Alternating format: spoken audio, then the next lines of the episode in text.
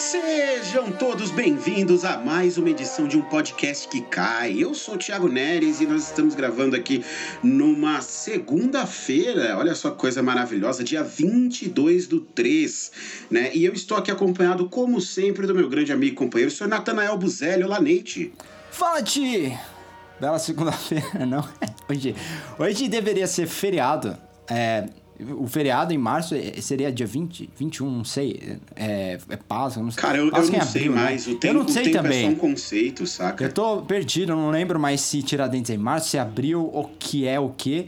Mas eu sei que dia 22 de março é aniversário de Steven Sondheim, maior compositor do teatro musical americano, e de Andrew Lloyd Webber, que não é o maior compositor de teatro musical, mas ele compôs Fantasma da Ópera e Jesus Christ Superstar, que são duas das melhores é, peças de teatro musical da história. Então ele, os dois nasceram no mesmo dia 22 de março.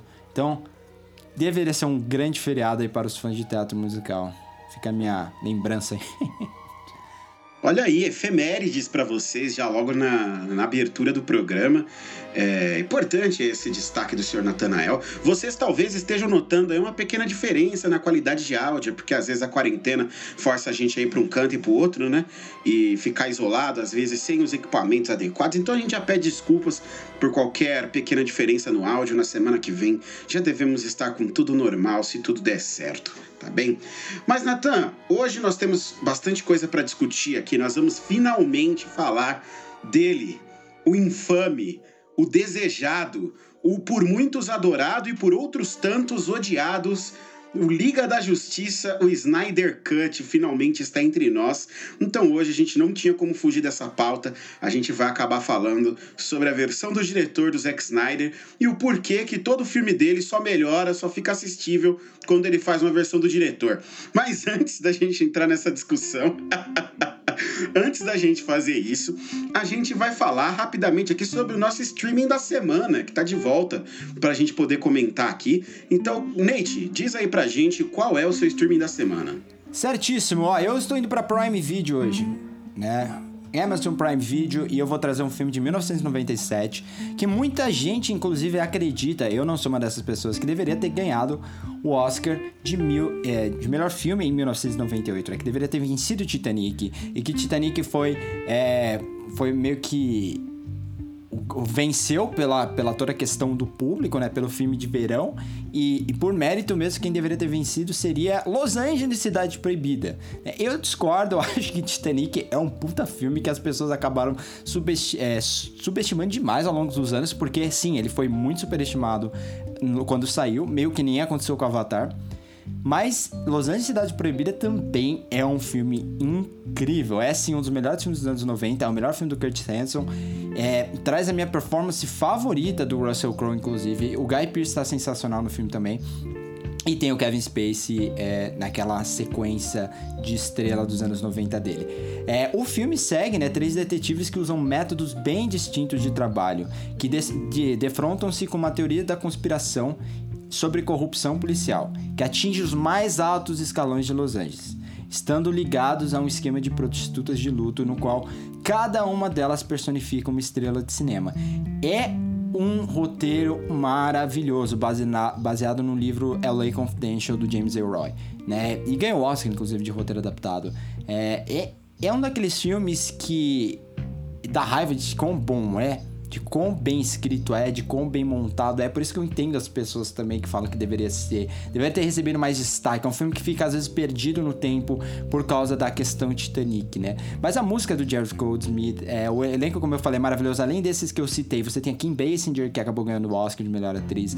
Você tem o James Cromwell, você tem o Danny DeVito, David Strathairn, antes dele é, ter aquelas aquele momento nos anos 2000 que ele foi indicado ao Oscar e tudo mais, né? Então é um filme super, super interessante que merece a sua atenção. Então se você nunca viu, vai lá na Prime Video e aproveita enquanto está disponível. Muito legal, muito legal, Nate. Confesso que não vi, mas vou ver. Porque você vendeu bem aí Puts, o peixe. Você vai adorar esse filme, você tem que assistir. Não, eu tenho certeza que eu vou gostar pelo que você falou. tenho certeza que eu vou gostar, assistirei. É, vai, vai sem dúvida entrar na minha lista de coisas para assistir. Bem, Nate, é, o meu streaming da semana aí pra galera, é, eu tenho duas indicações. A primeira delas já é meio que óbvia, né? Porque essa semana estreou aí no Disney Plus o Falcão e o Soldado Invernal né, a mais nova série do MCU, com apenas aí uma semaninha de intervalo entre o final de WandaVision e o começo dessa série. É, e ela tem uma pegada já bastante diferente, né? Já deu já aí um, já de início, uma cara muito diferente daquilo que a gente tinha visto em WandaVision, uma coisa com muito mais cara de Marvel e com uma trama um pouco mais política, né? Envolvendo ali dois personagens que são muito mais pé no chão, né? E precisam de aventuras muito mais pessoais para poderem funcionar é, do que as coisas grandiloquentes que a Marvel tem feito até agora no cinema, né? Então, é, parece ali uma, de alguma maneira até uma continuação dos filmes do Capitão América, né? Obviamente, porque, né? Tudo, tudo se conecta com, com o Capitão América para que a série possa existir. Mas é interessante, eu acho que pode evoluir bem ainda, mas eu confesso também que esse primeiro episódio não me ganhou muito, mas de qualquer maneira é válido a gente assistir, né? Porque o, é, a gente passou mais de uma hora no último episódio só discutindo os movimentos dos grandes serviços de streaming e se tem alguma coisa que importa muito para Disney são essas séries do MCU, né? Então se você quer ficar ligado em tudo que está acontecendo dentro do, do universo cinemático da Marvel, fica de olho aí também em Falcão e o Soldado Invernal, tá? É, para além disso, eu quero também indicar para vocês mais um anime. Eu tenho conseguido assistir alguns animes recentemente e eu quero indicar um anime recente que estreou esse ano, que é mais um shonen, né? Essa parte mais pipoca, por assim dizer, dos animes japoneses. É um, um anime de, um famoso anime de lutinha onde você tem protagonistas muito carismáticos, elencos de coadjuvantes é, que tentam ser tão carismáticos quanto, para te entregar cenas de ações legais com poderes legais. É, excelente série de almoço, animes costumam render, e o que eu quero indicar para vocês hoje é Jujutsu Kaisen que é um anime com um protagonista de cabelo rosa, para vocês verem o quão milênio esse anime consegue ser. Mas ele é muito bacana, porque ele mistura elementos de diversos animes é, recentes que fizeram bastante sucesso. Você vai assistir aí, você vai encontrar coisa de Bleach, você vai encontrar coisa de Naruto, você vai encontrar coisa de Fairy Tail, dentre diversas coisas ali. Ele tem muitas referências na cultura pop atual, como os personagens são adolescentes no mundo atual, inclusive, eles fazem várias referências também que são super interessantes. Então, ele, ele, ele entrega um resultado bem honesto, assim, como, é, como anime. E tá disponível no Crunchyroll, que é um serviço de streaming aí de animes que você consegue assistir lá, até se você não tiver a versão paga. A versão não paga tem propagandas, né? Mas se você tiver a versão paga, você vai assistir lá sem propagandas, tudo bonitinho, conseguir fazer sua maratona. É um anime curto, que por enquanto acho que tem cerca de 23 episódios só que estrearam. Então, vale a pena aí para você que quer começar no mundo dos animes e quer ver um anime leve para poder cobrir ali o período do seu almoço vai em Jujutsu Kaisen que você não vai se decepcionar. Só para dar uma, uma sinopse breve aqui do anime, ele basicamente é a história de um garoto, né, que ele encontra um belo dia, ele saindo da escola, ele encontra com uma espécie de maldição, que é um meio que um espírito maligno que se forma a partir do sofrimento das pessoas. É, e esse espírito maligno ataca ele, ele sobrevive ao ataque desse espírito maligno comendo um, um artefato antigo, né, um artefato artefato ancestral, que na verdade é um dedo de um, um, um, ser humano muito maligno, um feiticeiro maligno que existiu Thiago, há muito pergunta. tempo atrás. Oi. Você ainda tá falando do mesmo anime? Estou falando do mesmo anime. É muita coisa. É, não, não duvide, assim. Não duvide. E, e, por aí vai, ó. Ele come um artefato ancestral, que é o dedo de um feiticeiro da antiguidade, que era um feiticeiro muito forte e muito malvadão. E ele, sem querer, ele come esse dedo para não deixar que o espírito maligno que estava atacando ele pegasse esse dedo e ficasse muito mais forte. Então, quando ele come esse dedo, ele ganha superpoderes e ele se torna um feiticeiro Jujutsu, que são tecnicamente feiticeiros ancestrais que fazem magias, cada um deles tem magias específicas que são passadas de geração em geração é, pelas famílias até. E ele, adquirindo essas habilidades, né, ele começa a enfrentar essas maldições que surgem do, do, sofrimento das pessoas e se desenvolve aí toda uma grande trama por trás da recuperação dos dedos desse feiticeiro ancestral para que ele possa ser finalmente destruído e a humanidade possa se ver livre desse, pelo menos dessa maldição em específico.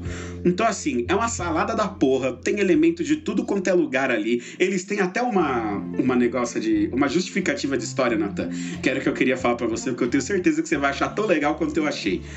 É, animes em geral, geralmente, eles têm uma, uma coisa que o vilão ele explica o plano dele o tempo inteiro todo momento que ele pode, ele explica o plano, ou ele, é, ou ele explica como os poderes dele funcionam, ou então um personagem do anime fica prestando atenção nas pessoas lutando para poder explicar como os poderes funcionam, né? E que é para você ali que é espectador médio, né, que acabou de cair de, de, de paraquedas no anime, você conseguir entender o que tá acontecendo. E o que que eles fizeram em Jujutsu? como isso tem que ter no anime, porque cada um tem um poder diferente, todo episódio praticamente que tem luta, eles precisam explicar um novo poder eles resolveram de um jeito muito simples. Eles colocaram isso dentro do mundo do, do, do anime e disseram que quando um feiticeiro Jujutsu explica a magia dele para uma pessoa, a magia ela passa a funcionar melhor, ela funciona de um jeito mais efetivo quando ele explica. Então isso gera várias situações no anime, por exemplo, em que quando um cara começa a explicar o poder dele, você sabe que a treta vai ficar séria e até quem tá lutando com ele sabe. Então tem uma cena maravilhosa que o cara tá lutando e ele não tá falando nada, ele tá quieto a luta inteira e o, e o, e o vilão falando um monte e o cara lutando. E de repente do nada o cara para de lutar e ele começa a explicar o poder dele. E imediatamente o vilão faz um: Eita porra, agora ele tá explicando o poder dele, então agora ele vai começar a lutar sério. Agora o negócio vai, ficar, vai pegar de verdade, agora isso aqui vai ficar divertido. E, e, e, cara, funciona super bem. Eles conseguem usar de um jeito super orgânico e eles colocam a explicação como um elemento dramático dentro da, da própria trama do anime. Eu achei isso muito legal e essa não é a única boa ideia que eles têm. Então vale muito a pena você que nos escuta, corre lá no Crunchyroll e assista Jujutsu Kaisen. Bom, eu não entendi, mas parece ser uma ótima ideia.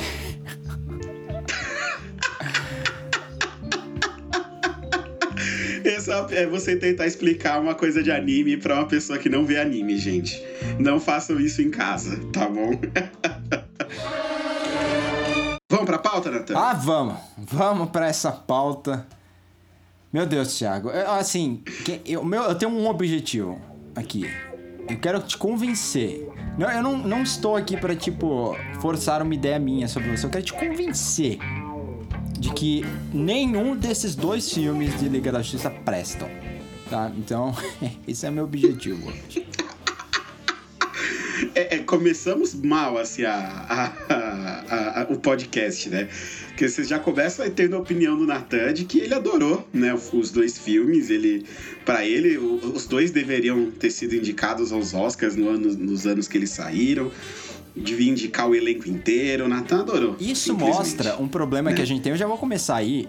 É, antes até de você já, já entrar na primeira parte da pauta, eu acho que a gente já entrou até no primeiro tópico da pauta, que é meio de falar dos dois filmes, né?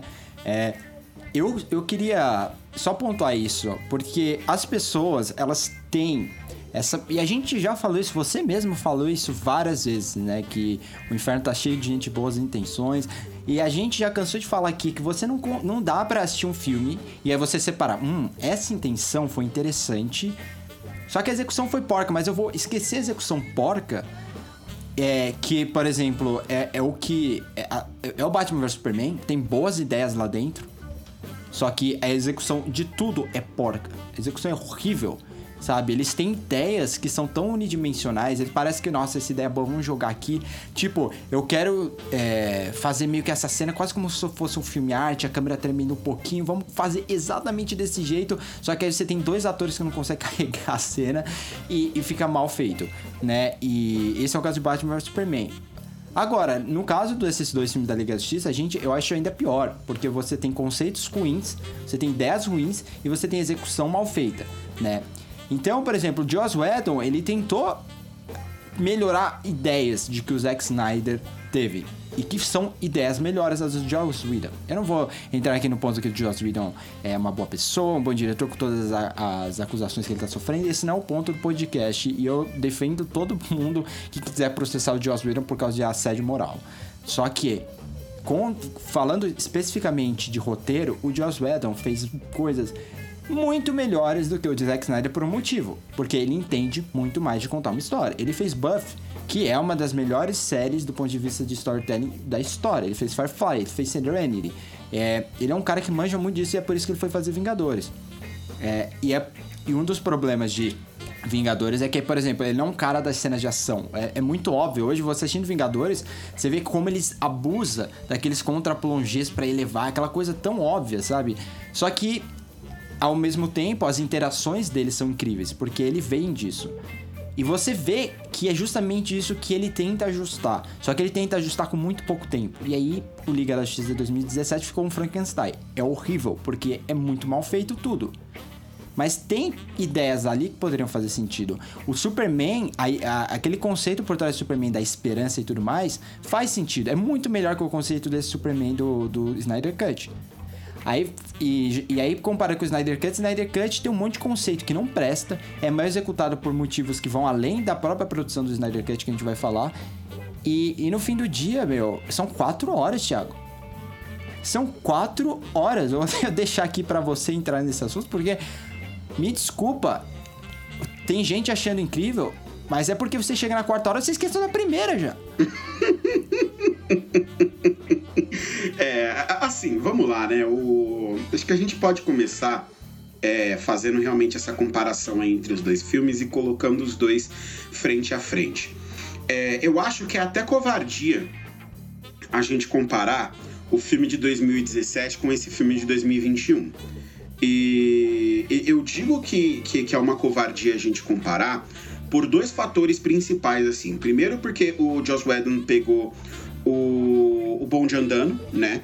Ele pegou um filme que não era dele, para ele corrigir é, um monte de coisas no filme de acordo com a visão do que o estúdio queria que ele fizesse, não única e exclusivamente com a visão dele. Ele nunca teve a chance de escrever um roteiro do zero é, e filmar Ou uma fazer Liga a Justiça pré-produção dele, dele, é. fazer a pré-produção, escolher o elenco dele, o que quer que fosse. Né? O, a gente tem que colocar em perspectiva que o filme de 2017 ele é o fracasso que ele foi, ele é o Frankenstein que ele é, por culpa da DC. Porque a Warner assim quis, porque a Warner fez de tudo, desde o momento em que ela escolheu as pessoas erradas para chefiar os projetos dela e para tocar os projetos dela, é, querendo que eles fizessem.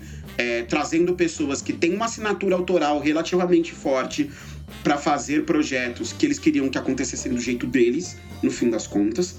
É, então, desde esse momento, desde a concepção do projeto, né, até o momento em que o filme é terminado de filmar, eles, de, eles demitem o Zack Snyder ainda antes do final das filmagens, trazem o Joss Whedon, ele tem que fazer mudanças com o carro andando, o filme vai para a mesa de edição e eles fazem mais mudanças ainda. Eles autorizam as primeiras refilmagens, eles colocam um monte de coisa ali no meio para tentar fazer o filme parecer menos um Frankenstein, o que dá absolutamente errado.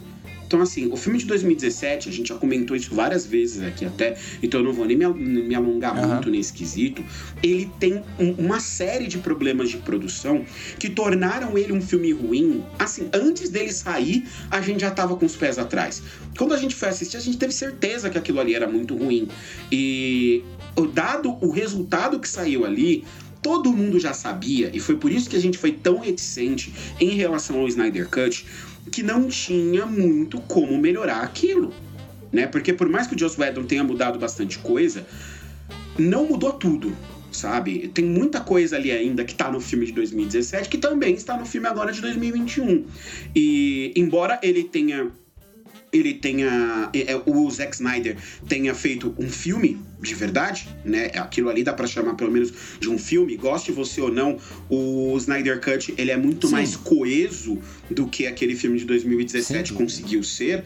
É, e aí, as, o, a, o, se a coesão dele é boa ou não, se as decisões que ele toma são boas ou não, se torna meio que uma discussão à parte. Ele ainda é um filme minimamente estruturado sabe? É por isso que para mim fica claro que ele é muito melhor que a versão de 2017, mas isso não é um mérito gigante você ser muito melhor que aquilo, sabe? É como você é, é tipo você fazer o é, é, que igual o Taika Waititi, guardadas as devidas proporções, é igual o Taika pegar o terceiro Thor e a gente falar que o terceiro Thor é muito melhor que os outros dois. Isso não é um mérito grande, os outros é. dois são horrorosos. É por isso que o terceiro, obviamente, é o melhor dos, é o melhor dos três Thors. É, mesmo que mude o tom e tudo mais, do mesmo jeito que o tom é alterado aqui, né? E então quando a gente coloca os dois filmes de frente um pro outro, é até difícil, é até injusto fazer essa comparação de verdade. No, de, é, em, em, certa instância, depois que eu terminei, eu tava até muito feliz com o resultado final do filme, porque na minha cabeça o processo que eu fiz foi o seguinte: falei, tá, eu posso ignorar aquele filme de 2017 eu posso fingir que aquilo não existe, que aquilo nunca aconteceu, que aquilo foi só um pesadelo, igual os 50 mil pesadelos que o Batman tem. Né? Eu só tive um pesadelo com aquela Liga da Justiça. E essa aqui, com todos os problemas que ela tem, é a Liga da Justiça de verdade. Esse aqui é o filme que foi planejado, que foi pensado e que tem, tem diversos problemas, mas o filme é esse aqui, não aquele outro. Sabe? É, essa sensação, no fim das contas, eu acho que era o que o fã da DC queria e, e é o que o filme consegue entregar até certo ponto. É, mas aí a gente tem que começar a discutir os problemas de fato que o filme tem. Né? E, e aí, realmente, eu acho que a primeira coisa que salta é o que você mencionou, que, meu Deus do céu, é, são quatro só horas. queria falar uma coisa. Você... São quatro horas. O, o Zack Snyder tá fora você de já controle. Me... Assim, a gente vai falar os problemas do filme agora, porque você já mencionou os méritos. Os méritos do filme são corrigir o problema de tom, deixar o filme mais coeso e, e assim, dá mais tempo pros personagens. Mas, tipo, também não é um mérito muito grande, afinal, é, pros personagens interagirem, que eu digo. É... é o básico, né? Isso que a gente tá falando é o básico para qualquer filme. Que seu filme tem um tom coeso, que você apresente bem os seus personagens. e que né, faça sentido. Ele tem a pé, cabeça, corpo e membros. Né? Como que você faz um filme de quatro horas sem tempo? Isso é impossível. Isso não tem como. Eu acho que mesmo se você fosse entendesse nada você acabaria desenvolvendo, porque são quatro horas. Pelo menos você vai acostumando os seus, é, os seus espectadores com os personagens. É, assim, o problema de você fazer um filme de quatro horas, para mim, é, eu, eu, eu não tenho problema de você fazer um filme de quatro horas, que isso fique claro, né? Eu tenho filmes de quatro horas que eu amo, tem filmes de cinco horas que eu amo, tem filmes de seis horas que eu amo. Tem filmes de três horas que eu amo. Então eu não tenho problema, sabe? As pessoas falam, nossa, é um, é um filme de três horas e meia. Meu, é, eu fui ver o irlandês no cinema e eu ficaria mais duas horas assistindo o irlandês, sabe? Eu fui ver. É, eu fui ver, eu, eu fui ver Benjamin Button duas vezes no cinema, então eu não ligo muito para isso. É, a questão de você fazer um filme de quatro horas é que quando você, quando você fala eu quero fazer um filme de quatro horas é porque eu realmente preciso de quatro horas para contar a história, ou para a narrativa ser coesa, ou para a narrativa ser coerente. Esse filme deveria ter uma hora a menos tranquilamente. E eu acho que a gente poderia questionar dentro do, do, roteiro. Isso, aí, isso sem questionar o roteiro. Quando a gente começa a questionar o roteiro, ele poderia ter duas horas a menos. Ele poderia ser um filme de duas horas, tranquilamente. Por quê? Porque tem muita coisa que você agiliza. Por exemplo, talvez a melhor sequência do filme, e com certeza a melhor sequência de ação do filme, é a cena da, da luta antiga, né? Que eu acho que é a que foi mais expandida do ponto de vista do, do filme de 2017. Né? É aquela cena lá que você tem os homens, você tem os, os, os Atlantes, né? Você tem Amazonas. As Amazonas, é... os Atlantes Exato, e os todos deuses. lutando né? juntos contra o Darkseid. Ponto de vista visual, ok. Eu acho ela a cena de ação mais bem resolvida é, você consegue entender. Só que assim, você não precisa de, sei lá, 15 minutos para essa cena. Não precisa. Eu tô, obviamente, tô exagerando aqui o, o tempo. É uma cena que pode ser cor, é, rápida, até porque tem a narração em off por trás e você agiliza. Não precisa ser redundante. Precisa ficar horas com gente batendo. Não entrarei neste momento de slow motion. Não entrarei. Porque isso é uma outra coisa. É, eu acho que se eles tivessem agilizado essas coisas, se eles tivessem parado de ser. Parece que o, o Zack Snyder, ele acha que ele tá expondo em alguns momentos. Tem umas cenas que eu acho que ele, tá, ele acha que tá expondo no museu, uma instalação. Tem várias cenas com o Aquaman. E, e a gente sabe que o Jason Momoa ele tem zero de carisma. é, então é mais difícil ver ainda. É, que você se pergunta, cara, por que ele tá fazendo isso? Por que o Aquaman tá nesse momento? Por que tem tanto Aquaman? O Aquaman, ele salva um pescador, aí ele sai lá do bar, sei lá o que é aquilo, taverna. Nossa, essa cena me irritou, Mano, cara. É inacreditável. Essa cena me irritou, porque é essa cena do pescador, e aí ele volta pro bar e ele joga o pescador em cima da mesa e tal. Essa cena, ela tem zero utilidade pro roteiro. Zero. Você, você pode falar, ah, ela estabelece melhor quem é o personagem do, do Aquaman. Não, ele já tinha feito isso numa cena anterior. Não precisava dessa cena para isso. Ah, ela mostra melhor os poderes do Aquaman. Não, ele também não usa os poderes direito ali. Não, também não faz sentido para isso. Ah, não, mas ela demonstra a relação dele com a comunidade. Também não. Na cena que o Bruce Wayne aparece pela primeira vez lá, ele também já tinha feito isso, já tinha demonstrado, né? E ainda tem aqueles, acho que é quase um minuto das pessoas cantando depois que o Aquaman vai embora, que também tem zero de utilidade ali. Então eu, concordo muito com isso que você tá falando. Assim, tem diversas coisas ali. E, e, e, a gente até comentou isso em off, né? Depois. Porque eu falei, cara, a impressão que eu tenho é que o Zack Snyder não cortou nada no fim das contas. Ele pegou todo o material bruto que ele tinha e ele usou, de algum jeito ou de outro, ele usou. Ele deve ter cortado, assim, ângulos que não ficaram bons. Mas a impressão que dá é que ele não cortou absolutamente nada. Esse não é um filme que foi Exato. montado de fato, assim, no qual você tira os, os, excessos e tira as coisas que não precisa. Talvez se o filme tivesse é, menos câmera lenta, ele já tivesse uma hora menos de duração. Com a quantidade teria, de câmeras lentas teria. que o filme coloca ali, sabe? Então, assim, tem, é, é um filme que ele tem tantos excessos e que ele abusa tanto em alguns momentos e é, ele, ele com, com coisas que não, não, acrescentam em nada à trama. Né? A mesma coisa que a gente estava aqui na, há duas semanas atrás, batendo o pau em WandaVision, quando, quando a gente falou do Pietro e daquela burrice que eles fizeram de botar o Pietro dos X-Men com um easter egg, com um fanservice, na verdade, né? Que não leva a lugar algum, que não tem utilidade nenhuma dentro da trama, com um personagem que não funciona de jeito nenhum dentro da trama, eu te faço uma pergunta. Pra que que servem todas as cenas da Louise Lane andando triste, indo lá visitar o túmulo do Superman e, e é, é, não é o túmulo, né? A estátua quebrada do Superman e ela vai umas três vezes ao longo do filme. Tudo isso é só para dar sentido para ela estar tá perto quando o Clark aparece, pela, é, quando o Clark volta. É, é realmente só para isso? sabe? É, são tantos excessos, são tantas cenas colocadas no filme que não precisavam estar ali, que claramente só colocaram porque alguém falou: solta o Zack Snyder aí. Dá liberdade pro cara, eles não querem o Snyder Cut? Vamos dar o Snyder Cut. Dá toda a liberdade do mundo pro cara, ele coloca literalmente o que ele quiser, e, ele, e, eu, e a impressão que fica é que ele falou: Tá bom, então as pessoas, se elas querem Zack Snyder, eu vou dar uma overdose de Zack Snyder é, pra ele elas. falou assim, deixa ele botar tudo e ele para de encher o saco. A gente já, ele já não tem contrato é. mais, Danis. É. é. Por isso que eu já Foi tô até mesmo. cortando. Gente, esse filme foi lançado na plataforma, pode ter um monte de gente assistindo, não importa. Esse, não, não vai ter uma continuação disso. Até porque, se houvesse uma continuação cheia de excesso, ia custar muito mais caro e, e eles não iam permitir, ia rolar o mesmo problema que rolou antes, eles não iam permitir que um, um corte desse chegasse no cinema. Mas enfim, não vamos falar disso. Eu quero falar da Lois Lane porque assim, tem muitos problemas aí. É, inclusive, WandaVision, eu vi que a roteirista de WandaVision, só pra falar eu, muito. É, deixa eu só te interromper, Nathan. Eu falei da Lois Lane até por causa daquele easter egg sem vergonha que é o caçador de Marte no filme, que ele, ele, ele não tem função alguma, ele só tá ali literalmente pro fã falar: "Olha, tem o caçador de Marte" e acabou. Ele não tem utilidade nenhuma para além disso. Exatamente. Mas a gente vai falar dele quando eu chegar nesse epílogo melhor, porque a gente falará do epílogo. E essa questão, por exemplo, da WandaVision, eu vi que a roteirista de WandaVision chegou e falou: gente, mas sabe por que a gente precisou colocar o, o Pietro ali?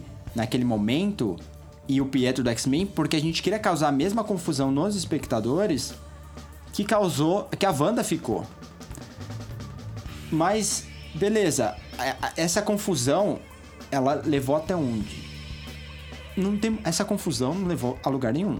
Segunda coisa, você já tinha quebrado a perspectiva da Wanda apenas quando você apresentou a parte de fora. Então você não pode chegar para mim, ou oh, a gente quer fazer uma narrativa moderna aqui, pegar a perspectiva desse personagem e aí deixar tudo confuso. A partir do momento em que tem gente lá fora, o espectador que tá aqui, tá assistindo gente fora da bolha lá, entre aspas, vendo a série lá dentro, você não pode ficar falando que agora a gente vai ficar somente na perspectiva da Wanda. É, aí aconteceu o que aconteceu, não serviu para nada. Entendeu? E deixou muita gente brava porque foi, é daquelas decisões que você cria uma expectativa gigante. Olha o que a Marvel vai fazer com uma coisa importante. E no final você não entrega nada de você vai para a decisão que era óbvio, que era só para tirar uma. Isso dito, aí a gente chega nessa Lois Lane, que é um dos casos de o que eles fizeram no, o que o Joss Whedon tentou fazer em 2017, no papel funcionava, funciona muito melhor do que o Snyder tá fazendo aqui. Que é dar pra personagem da Lois Lane, que sempre foi uma das personagens mais fortes da DC. A Lois Lane sempre foi forte pra caramba. Ela era a melhor jornalista, entendeu? Do Clarim Diário. Ela era melhor que o Clark Kent, ela é melhor que todo mundo, ganhou o Pulitzer. Ela é a melhor jornalista. O Clark Kent morreu ela não ia ficar 300 meses lá batendo é, na porta, tipo, do, do cemitério para ficar levando flores pro, pro, é, pro túmulo dele. Não ia, não ia. Me desculpa se é o Superman, se é quem for, ela não ia. Ela poderia escrever, inclusive, sobre isso. A gente tá falando da Lois Lane, inclusive, que no Batman Returns eu adorei. Escreveu um artigo criticando o Superman, porque ele abandonou. Essa é a Lois Lane que eu gosto. Pessoal critica tanto Batman, o, o Superman Returns. Superman Returns, pelo menos eles colocam o Superman um pouco na essência dele, que é aquela coisa do, do Deus, olhando para esses humanos, mas olhando com empatia, que é uma coisa que o Henry Cavill nunca teve nunca terá. Nem carisma. Então, é, a Lois Lane, essa tipo, esse tipo de personagem, ela passa. E, e é realmente o que eu te falou ela só tem uma importância no final do filme, então para não colocá-la só no final, que por sinal seria muito mais impactante, se ela chegar só no final, você trazer seu personagem antes. E ela fica lá sem fazer nada, indo de um lugar para outro. É um desperdício de, um grande, de uma grande personagem feminina, que é a Lois Lane. É um desperdício, é ridículo, é ridículo.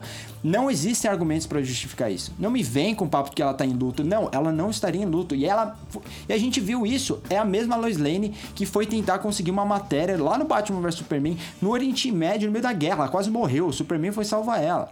Essa Lois Lane não chegaria aí em luto, não chegaria, simplesmente não. Então para com esse papo de que faz sentido. Não. Ah, mas as atuações estão melhores. Claro que estão melhores. Porque é ele corrigiu o tom e ele teve mais tempo para preparar os atores. Não tenha dúvida disso. O Joss Whedon teve tempo. Ele teve o que um dia para gravar é o que umas três cenas e ele tinha que chegar para os atores e falar: gente, a câmera vai ser aqui, vocês vão fazer isso. É muito mecânico. Então eu não discordo, eu não discordo isso. Como eu te falou no começo, a execução, do ponto de vista mais bruto, assim, de você colocar um, um tom na tela, um sentimento, não misturar as coisas, isso está melhor nesse filme porque eles tiveram tempo e porque foi visão original. No caso de Joss Whedon, ele está tentando corrigir. Ele não pode mudar tudo, então ele tem que meio que misturar as coisas. E aí, entrando na questão do slow motion, finalmente, gente, slow motion é uma das coisas que se tornou tão, mas tão excessivo hoje no cinema é, de ação do, do Zack Snyder que as pessoas não se questionam mais o porquê você está usando slow motion. É simplesmente estético, é para deixar a cena bonita, é porque porque porque toda vez que a Mulher Maravilha ela se joga no chão para acertar alguém, digamos assim, para dar aquele rodo, né? Porque sempre tem um slow motion ali, tchau. Porque eu não sei por que toda vez tem slow motion. Ah, se a gente aprendeu uma coisa com o cinema de ação dos últimos anos, por exemplo, Mad Max, Missão Impossível, é, Efeito Fallout e outros grandes filmes de ação, Baby Driver, é que acelerando a cena, não precisa botar um monte de corte, mas acelerando a cena, você deixa ela muito mais interessante do ponto de vista de ação. Entendeu? Isso é um fato. Isso não é algo discutível. Isso é verdade. Os melhores filmes de ação, os filmes que mais seguraram as pessoas, é, fizeram o, isso. O meu grande problema, na verdade, com. O meu grande problema, na verdade, com esse uso do slow motion é que, assim, ele, ele é um recurso. Ele não pode ser a, a regra, porque senão ele perde o efeito dramático que ele precisa ter. Quando você, te, quando você faz uma câmera lenta para cada cena que acontece ali no filme, toda vez que o Flash, se toda vez que o Flash vai correr, ele vai entrar em câmera lenta, você faz duas coisas. Primeiro, você está chamando seu espectador de burro, porque apesar disso já ter rolado 30 vezes, ele até agora não entendeu que quando o Flash corre tudo fica em câmera lenta, então você precisa mostrar de novo para ele que vai ficar tudo em câmera lenta. Então toda vez que o Flash vai correr, o Flash vai lá, câmera lenta. E ele acaba não sendo rápido, entre aspas, né? Saindo. É, e, e assim, o, o, Flash, o Flash corre de verdade no filme uma vez. Né? É uma vez que você vê ele vap vap, assim, tipo, você só vê que ele correu. Mas de verdade, no, o, o efeito dramático que você consegue acrescentar as coisas, para quando você vai. Quando é que você usa a câmera lenta? Vamos lá. Os caras estão ali numa puta porradaria. Aí tem um golpe, o cara tá batendo, o outro tá defendendo, tá tal. Chega um golpe em específico, que aquele golpe é importante do seu espectador prestar atenção é um golpe que é, toda a luta, e um amigo nosso que se formou com, com a gente em cinema, inclusive, o Igor, beijo Igor, é, ele é um grande apreciador de cinema de ação e ele costuma dizer o seguinte: cenas de ação elas têm que contar uma história. Ela não é só um monte de borrão se batendo tal e de repente alguém cai e acabou. Não. A cena boa de ação é uma cena que conta uma história para você. De como aquela luta aconteceu, de quais são as particularidades daquele personagem. Você conta uma mini história quando você vai para uma cena de ação. Pega os filmes recentes de Kingsman, por exemplo.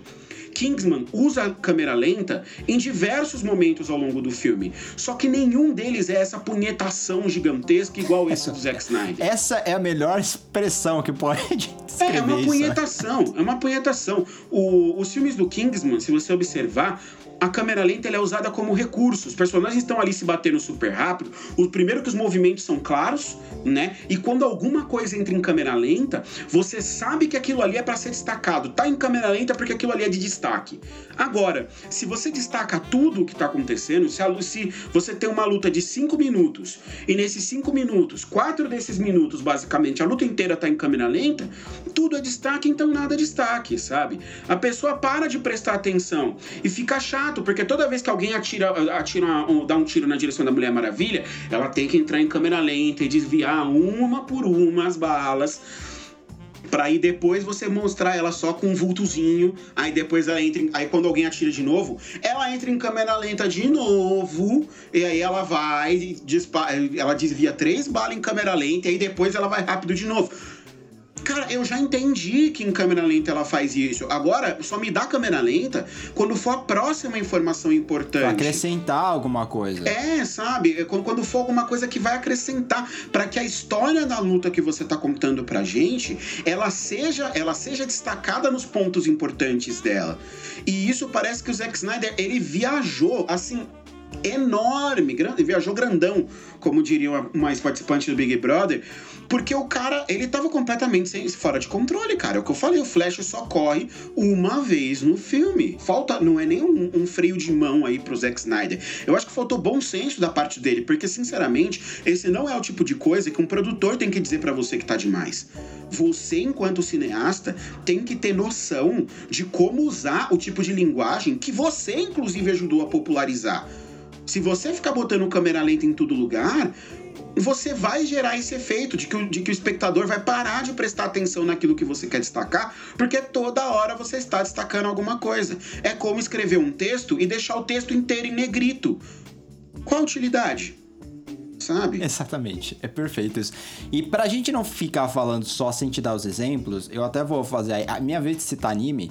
A Hollywood aprendeu muito a fazer isso com os animes, a contar uma história através do cine, das lutas. Opa, os grandes coreógrafos de ação, na verdade, de Hollywood, é, se você pegar qualquer vídeo deles dando entrevistas aí, coreógrafos de cenas de luta, as referências deles são animes, sempre animes. Sim. Matrix. Matrix. Matrix, que é um dos filmes. É um, Matrix, você fala de popularizar o uso do slow motion.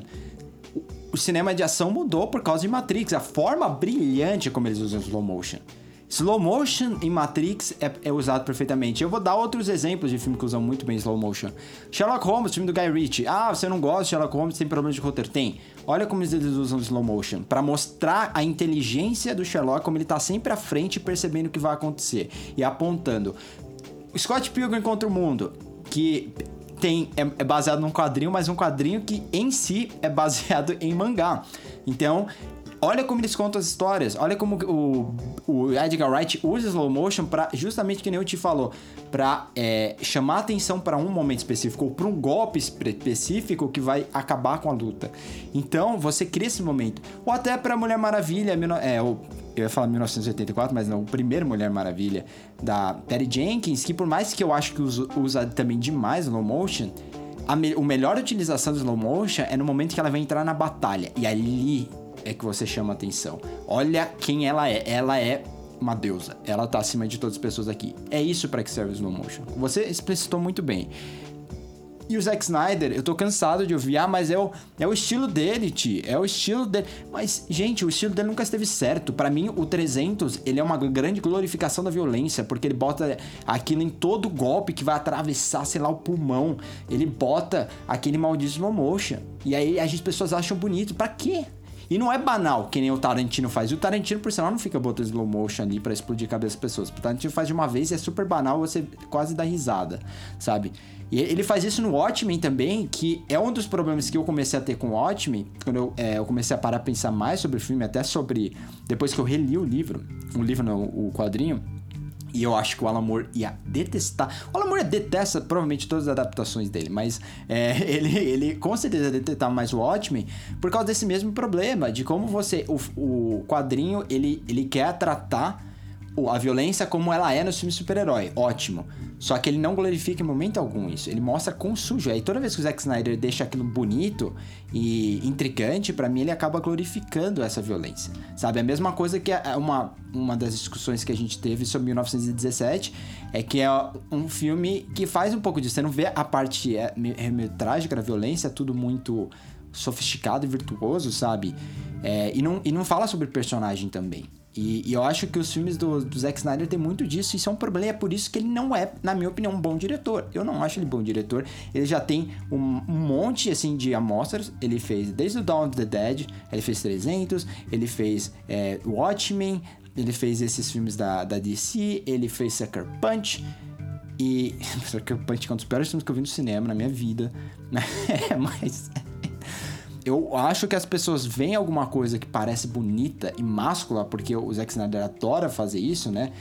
É, e que ele fez no 300, e as pessoas querem ver daquilo, mas elas não pensam se aquilo é legal ou não. E é por isso que eu tenho problemas com é, essa coisa dos fãs. Ah, os fãs adoraram, mas os fãs, é, meio que tem fã, tem fã que gostou do episódio 9, Star Wars que aceita tudo, tá ligado?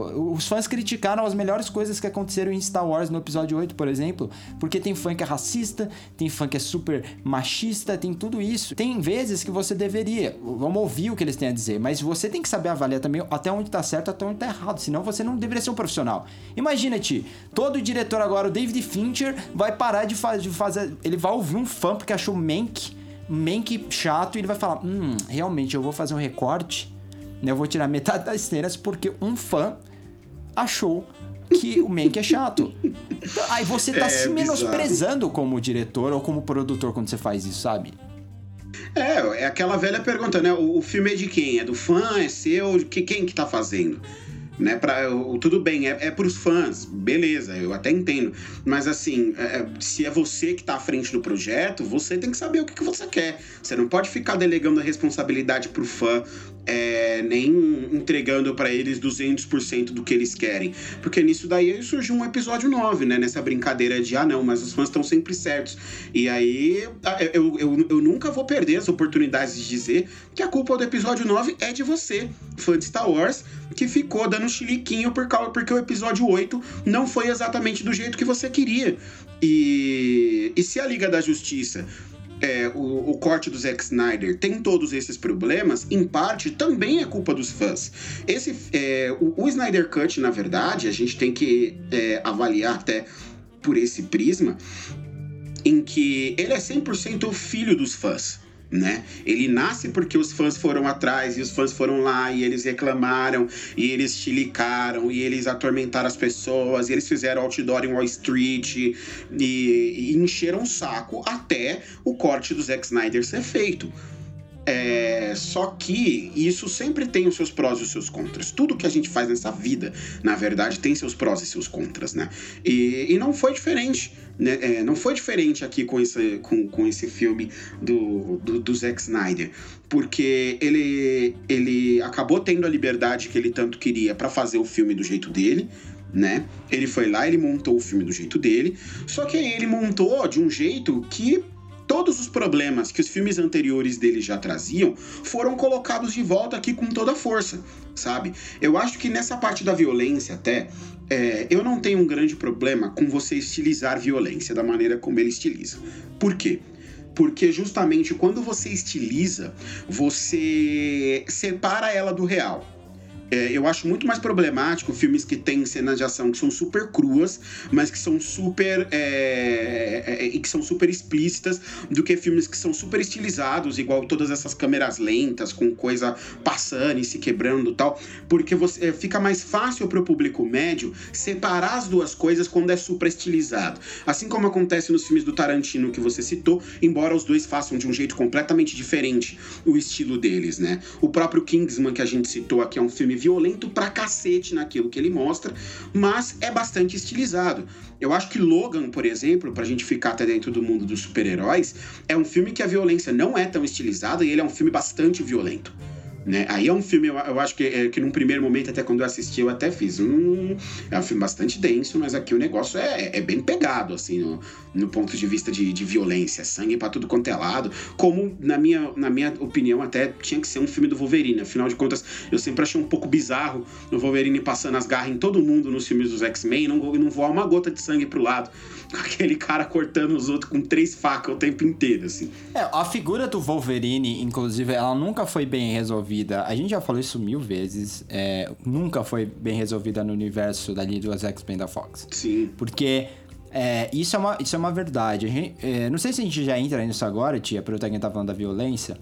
É, a questão é justamente disso, né? Da, da violência nos filmes do Zack Snyder. E, e ele fala, até para conectar isso com o Wolverine, ele fala que, tipo, a violência tá sempre presente nos filmes de super-heróis. De fato.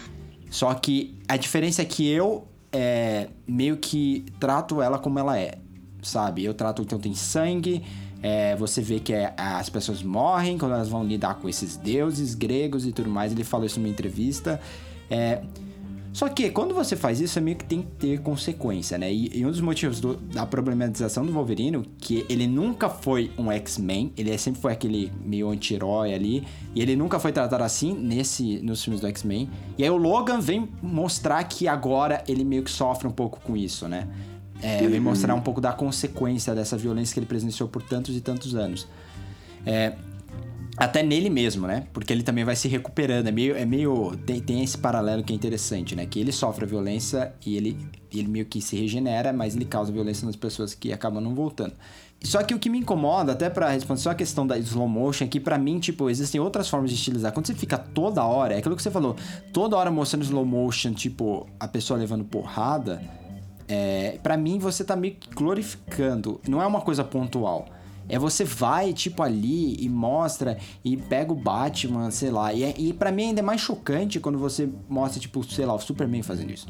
Ou você mostra um, a Mulher Maravilha fazendo isso. O Batman, você vai falar, ah, mas o Batman do Frank Miller fazia isso, ok.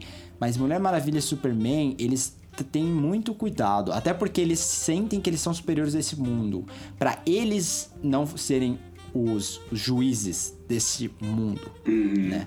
E mesmo saindo dessa questão, eu acho problemático que nos filmes do Zack Snyder, principalmente nesse Liga da Justiça, até mais do que no Batman vs Superman, tem morte para todo canto, são super-heróis matando e você não lida com essa consequência. Nenhum deles lidam.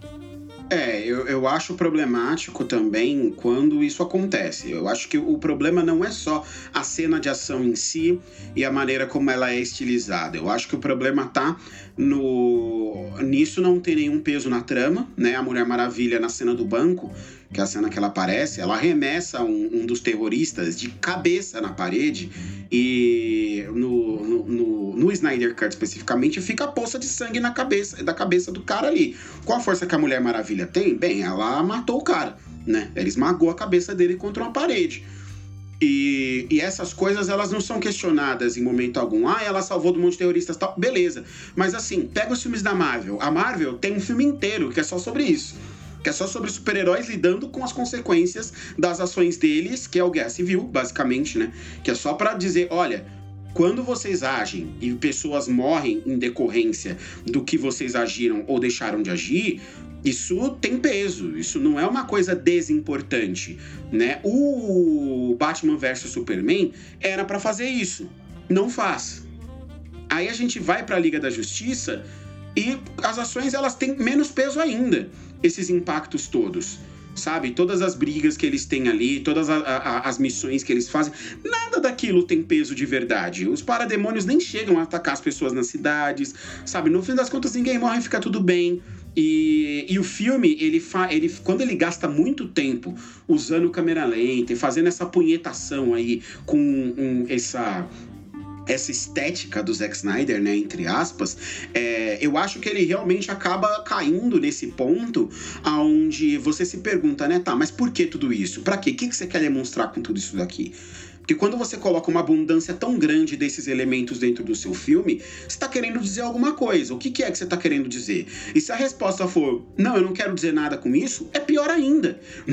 Porque aí você colocou um monte de violência gratuita no seu filme que não vai a lugar algum e que não, não tem o menor impacto na trama, ela não tem o menor impacto na vida dos personagens, ela não é importante pro filme, ela só está ali por estar. E aí realmente é pior ainda.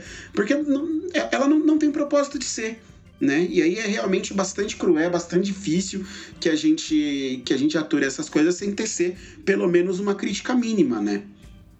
É, então, ele para mim ele acha a resposta. Ele, ele sempre vai achar a resposta.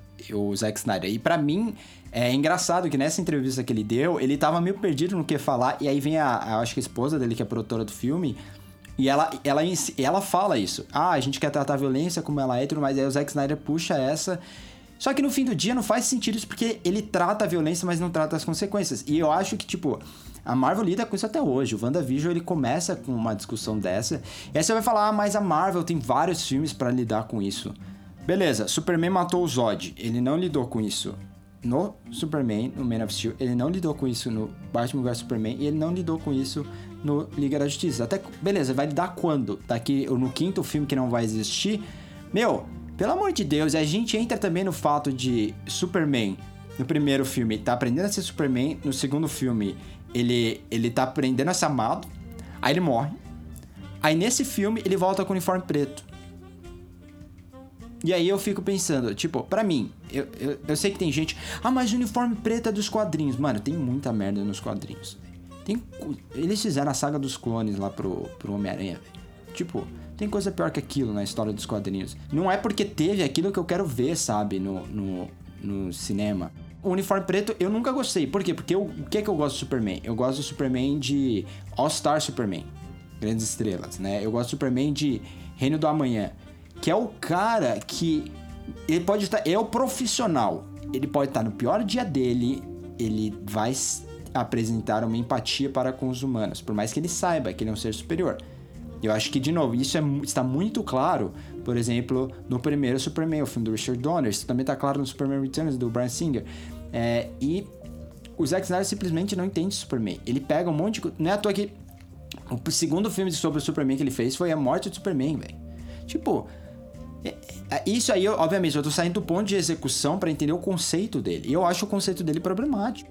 Mas são os deuses, só que os deuses que ele, que ele vê, a relação dos deuses é uns deuses sem empatia. É, então, só que, só que o, o grande problema de você abordar assim, e aí a, eu acho que a gente pode entrar num ponto interessante, que é a gente falar sobre a visão dele do Superman é, e como ela atrapalha essa formação do, do filme da Liga. Porque assim, o, pra que a ausência do Superman seja sentida, a presença dele precisa ser fundamental. Exatamente. Em nenhum dos dois filmes anteriores, a presença dele se faz fundamental. No primeiro filme, ele tá aprendendo a ser, um super, a ser o Superman. Eu gosto dessa ideia. Eu gosto do Homem de Aço, já falei isso mais de uma vez aqui no podcast. Então eu gosto da ideia de você fazer um filme onde o Superman está aprendendo a ser, a ser o Superman. Ele tá se descobrindo, ele tá sentindo as coisas ainda. Aquele trauma no final dele matar o Zod tinha que ter sido mais bem explorado no, no, filme seguinte, quando na verdade ele simplesmente não é bem, ele não é explorado no filme seguinte. É, então o problema não é você fazer um primeiro filme com o Superman aprendendo a ser o Superman. O problema é quando você vai pro segundo filme, você bota ele para sair na mão com o Batman e você esquece de desenvolver esse personagem. Você, esque é, você acha que você só mostrando as pessoas idolatrando ele, as pessoas mostrando que as pessoas gostam dele, sem mostrar o porquê que ele é idolatrado, o porquê que as pessoas veem nele essa figura fundamental, o porquê que ele é a esperança, só porque ele salvou a galera do Zod. Gente, ele destruiu uma cidade inteira no processo. Não, mas tem gente a priori, que detesta ele. Ele tava realmente só saindo na mão ali, e tem gente que detesta ele. Então, gente, o Superman, é, nos quadrinhos, é, acho que é o, o, o arqueiro, né, que chama ele de escoteiro, né, que fala que, que, que, ele fala ele fala que ele é o escoteiro, porque ele é o cara que ele é todo certinho. Ele é o cara que é pra ser irritante de quanto ele, ele corre pelo certo e ele toma as decisões certas. O paralelo perfeito que você falou é tipo, é o Entra Foi Martelo, em que ele meio Exato. se torna, em um spoiler alert, meio que um vilão no final, não porque ele virou do mal, mas porque ele se importa demais com as pessoas e ele acha que ele precisa ajudá-las de todos os jeitos. É esse é o dilema moral, né? É, é o que leva a outras HQs maravilhosas. A minha, a minha favorita do Superman, que é o Paz na Terra, que não tem. Não, não é uma HQ de ação, não é uma história de ação. É, é, ela, ela não vai nesse sentido. É o Superman querendo acabar com a fome no mundo. São as gente. melhores. Então, assim, o, é, o, o legal do Superman é ele ser esse farol moral. E o meu problema vem daí, porque quando o ADC ela estabelece esses heróis principais dela como esses mitos, né? Eles são seres mitológicos, eles são figuras morais que representam diversos pensamentos na sociedade, né? Diversas, é, diversas concepções sociais, na verdade, crenças sociais. É, existe atrás da palavra mito Existe uma série de significados e dentre eles é o de você observar o mito como algo que explica o seu mundo. O ser humano ele cria mitos para justificar a existência dele, para explicar a maneira como o mundo dele é, porque assim é. E quando o Superman, o Batman e a Mulher Maravilha, a trindade da, da DC, eles se desenham né, dessa maneira e eles viram esses faróis morais para a sociedade, é justamente para representar cada uma dessas características. E quando você não consegue estabelecer o Superman como esse cara que é esse farol moral, que é esse Messias, na verdade, né, que veio dos céus para a Terra e ele morre e ressuscita. E, e, até no ponto do mito messiânico é mal contado, se você parar para pensar, porque Jesus tem uma vida inteira antes de morrer e ressuscitar. O Superman não tem esse arco onde ele se torna importante, aonde ele organiza seguidores, aonde ele vira importante para todas essas pessoas, para depois ele morrer e depois ele ressuscitar como grande salvador. Até na reprodução do mito messiânico, que tá na essência do Superman também, ele falha na hora de, na hora de, de traduzir. Então, assim, o Superman, ele está mal escrito ele foi, é, ele matou ele muito, mas muito, mas muito antes da hora que seria a hora necessária para matar o Superman no cinema. Essa decisão é a pior decisão que Batman vs Superman toma e todo e, e, o Liga da Justiça inteirinho vai sofrer com essa decisão depois, porque a ausência do Super não é sentida. E no final, quando eles estão na falando, não, mas vamos o, o e, e para tentar corrigir isso, ele faz a cagada de botar na boca do Flash o tempo inteiro referências ao Super-Homem. Ah, não, que o Super-Homem é meu herói. Ah, como o Super-Homem é legal. Não, mas o Super-Homem era importante. Ah, não, mas que pena que a gente perdeu o Super-Homem. E fica o Batman lá também. Nossa, eu matei o Super-Homem. Mano, eu matei o Super-Homem. E agora, que eu vou fazer? Matei o super-homem. Eu preciso fazer alguma coisa porque eu matei o super-homem. E você fica, mas cacete, o que que esse cara tinha? Que, que vocês estão assim, sabe? Que vocês estão sentindo tanta falta dele. O cara literalmente só matou um alienígena que estava tentando matar ele também para dominar o planeta. Depois disso, ele não fez mais nada de importante para vocês. Ele nunca foi esse bastião moral, ele nunca foi esse farol, ele nunca foi esse símbolo de esperança que vocês dizem que ele é. Ele não representa isso, os filmes não estabelecem que ele representa isso. E aí. E foi o que o Joss Whedon tentou corrigir. Inteira, é, foi o que ele tentou corrigir, mas não dava. Não dava, porque você precisa de um, dois filmes fazendo com que o Superman seja quem ele é de verdade, para que essas coisas façam sentido, entendeu? E quando elas não fazem, isso atrapalha muito o filme, ao ponto de chegar naquela cena onde eles estão na reunião e na hora que eles finalmente decidem que eles vão resolver o Super-Homem, o personagem que passou o filme inteiro falando do Super-Homem fala: "Não, eu não vou falar, fala vocês". Eles tentaram fazer com o com o Flash, a meio que aquela figura do o fã representado na, na tela. Meio que nem eles fizeram um pouco com a, com a Rey no primeiro Star Wars, no Force Awakens. É, do, esse é o representante do fã. É, e, só que é too much. E ele se empolga com tudo. Como quase só que exato, é só que tem um monte de problema aí. E aí eu queria entrar até numa questão que teria ajustado isso. Não arrumado, mas ajustado, que é o casting. É o elenco. Ah, gente, mas o, o elenco não tá tão mal aqui porque no. De novo, a referência é péssima. Porque no. no e não é o elenco, né? Anterior, Na verdade, é o, o que muda é o tom do filme que agora tá certo. Não é o elenco que mudou, que o elenco tá melhor. É que o tom do filme combina mais com a atuação que os caras estão fazendo. Porque eles tiveram um diretor só ao longo da, da, da, da, da maneira como esse filme foi pensado. Vejam vocês que diferença. É e a mesma visão. Se você for assistir, por exemplo, é, só para falar que isso não é um mérito necessário do Zack Snyder, um dos maiores problemas de Batman vs Superman é o tom. E é um filme que ninguém interferiu no Zack Snyder. É, ele enfia umas músicas, e daqui a pouco a gente vai falar da música, até porque é outra coisa que subestima, acho que a inteligência do fã é, é ridícula. É, mas é, quando você olha o Batman Superman, tem horas que, tipo, tá a música mais dramática e do nada entra um rock paulada, aí volta pra uma música dramática. É aquela coisa em blocos, né? É como se a cena é isso, então ela só pode ser isso. Eu não consigo trabalhar diferentes emoções. Não tem uma fluidez usando dentro do filme, né? Camadas, né? Exato. É, o Zack Snyder sempre foi péssimo com isso, mas ele, go ele gosta de fazer isso por quê? Porque ele vem de clipe. O negócio do Zack Snyder, isso tá claro nos filmes dele. Eles são clipes, né? E, e esse daqui, se você cortasse, varia vários filmes. Bota uma música lá, você consegue fazer vários clipes com cenas de, de Liga da Justiça. Mas, é, é isso do... Agora esqueci o que eu tava falando, do tom, né? Ah, das atuações. Mas isso dos atores é problemático e, e compara. Eu, eu te proponho a comparar. Usa uma referência.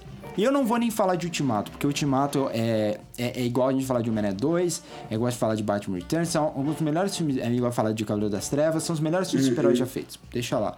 Não vou nem mencionar Ultimato. Eu vou falar de Thor Ragnarok, porque você já mencionou o Taika antes.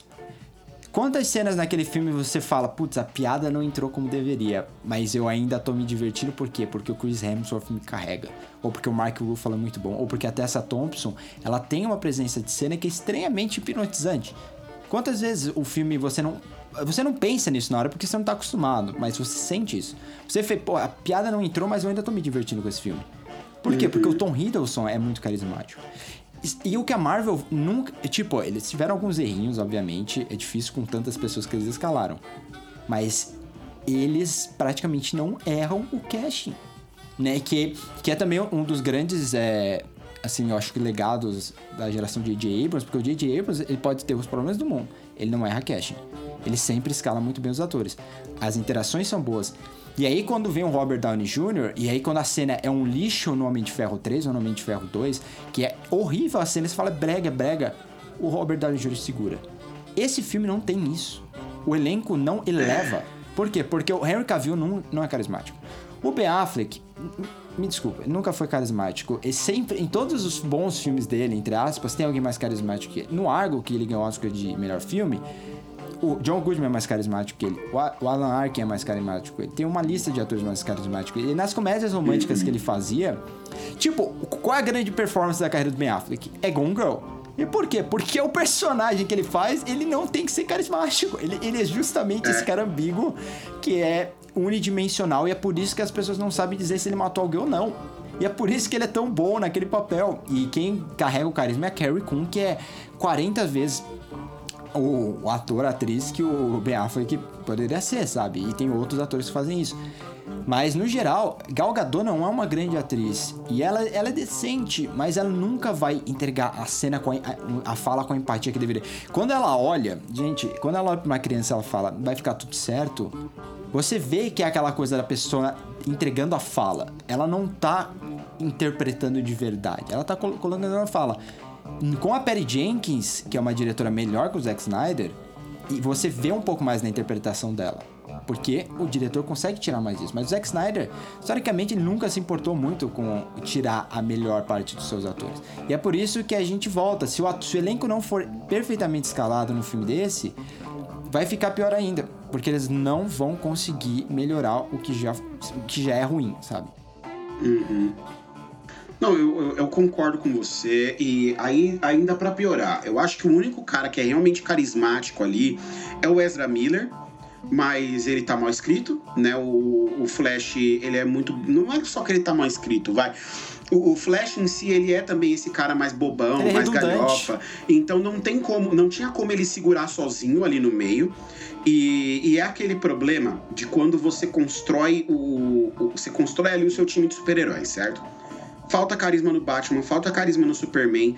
É, eu acho que a Gal Gadot tem carisma, o problema dela é que ela realmente não é uma grande atriz, ela, ela não é tão boa atriz, a verdade é essa. Ela tem o carisma, mas ela não, não entrega tanto. É, o Ray Jason Fisher, tadinho do, tadinho do Ray Fisher, né? O personagem dele é o personagem mais trevoso do universo. Ele passa 80% do filme de capuz, chorando, falando: Eu odeio meu pai, eu sou uma aberração. E ele passa 80% do filme assim. Não me entendo Ai, mal. tem a cena do monstro, Thiago. Tem a cena do monstro. Tem, tem essa ainda. Tem a cena, eu não aguentei essa cena. Eu não aguentei essa cena. O pai entrega, ele chega e fala assim: é porque o filme tem quatro horas, eu tenho que mencionar, senão as pessoas vão ficar perdidas. Mas o, o pai chega e ele fala assim: é, a gente tem que proteger o mundo desses monstros. Aí ele vira: monstros? É, você entende muito de monstros, não é mesmo?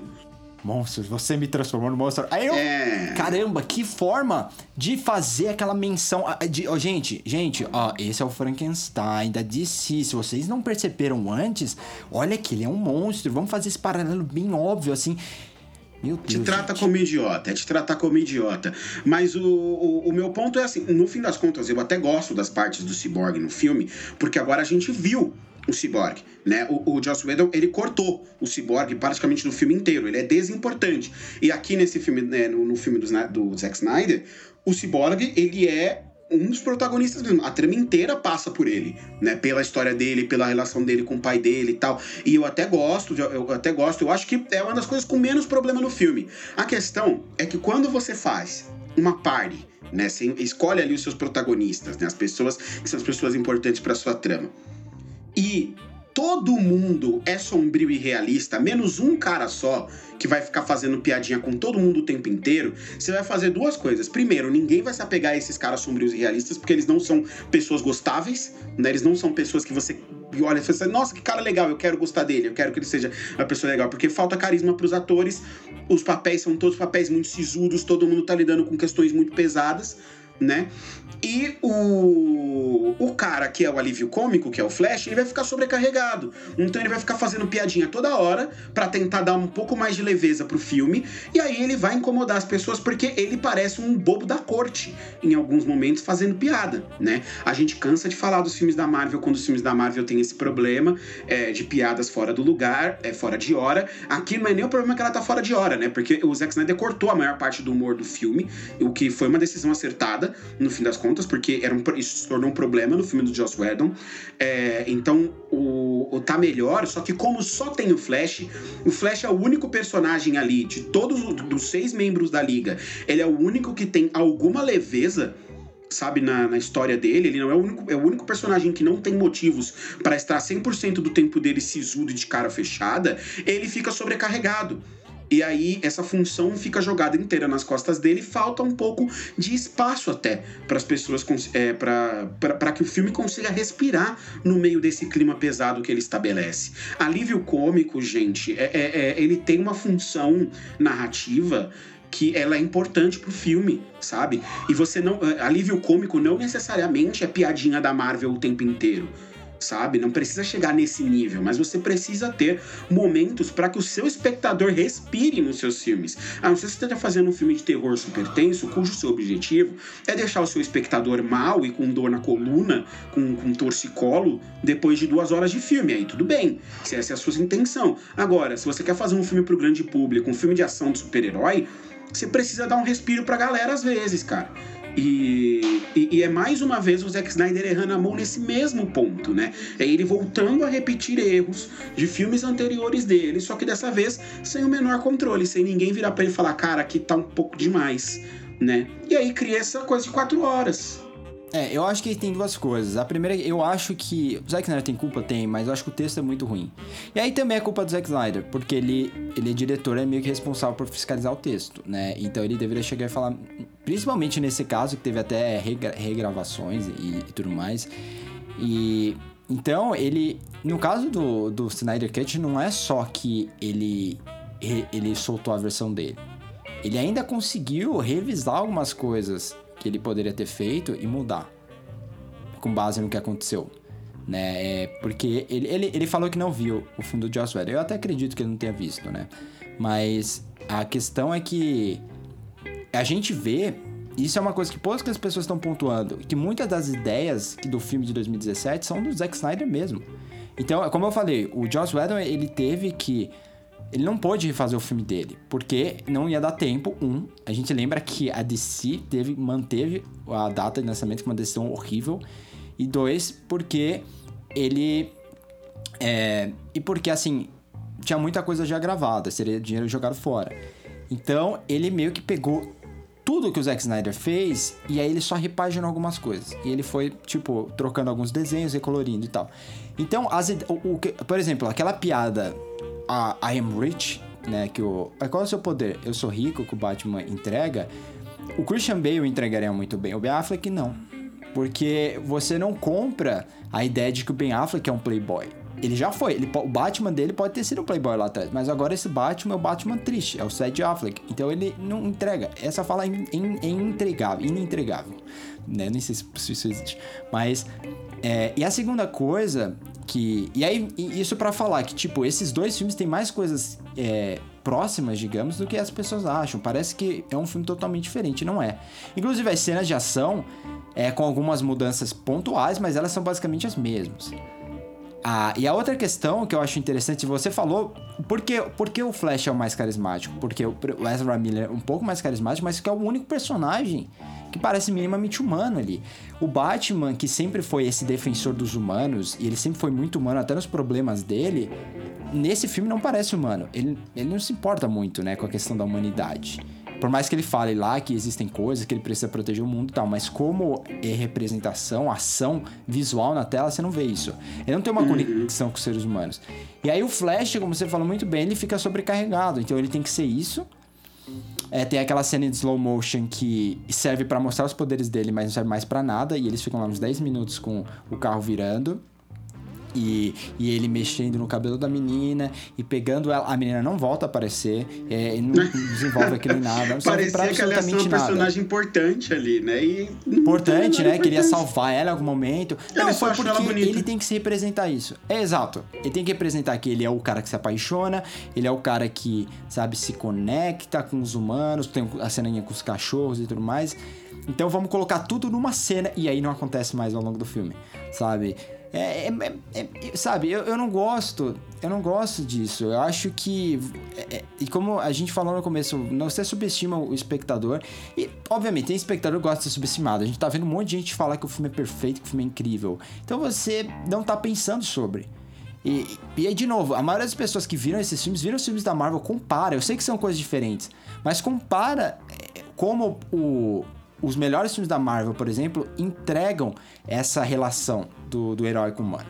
Entendeu? Como os filmes do Capitão América, o Capitão América meio que se torna essa, esse bastão moral, ele se conecta com o ser humano. Entendeu? Existem coisas ali que são muito bem feitas. Não, são inovações? Não.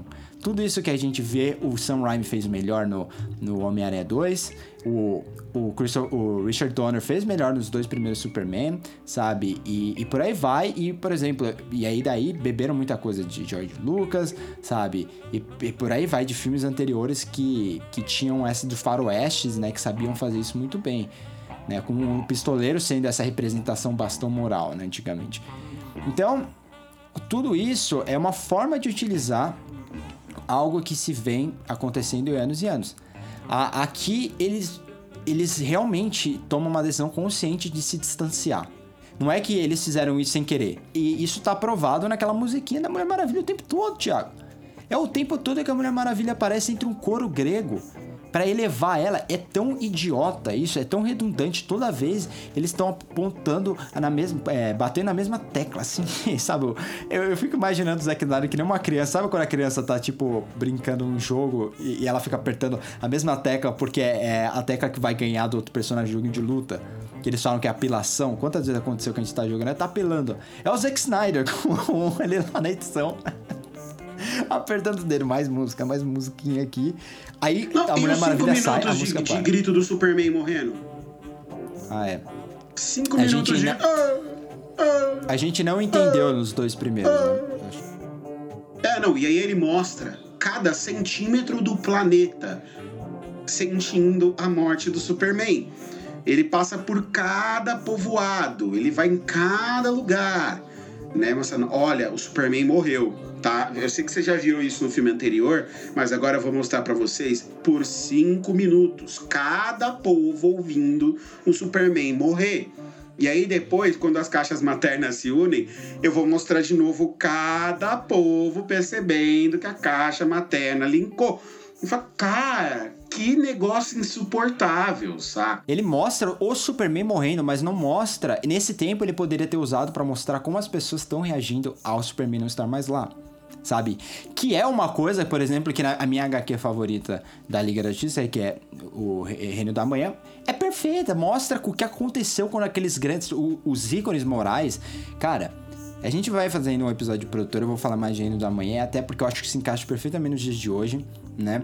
E até questão de acesso à tecnologia dá pra você trabalhar de diversas formas, mas é quando você vê um mundo com acesso, digamos, a esses poderes e você vê a falta que faz, que não é qualquer super-herói que faria diferença, tem que ser o Superman, a Mulher Maravilha, né? Isso. E você sente o impacto logo de cara da forma que eles apresentam da falta desses heróis, né? E no- nesse filme não tem isso. A gente volta ao que a gente falou no começo do podcast. Eles não enfocam nisso, eles preferem mostrar coisas menos interessantes.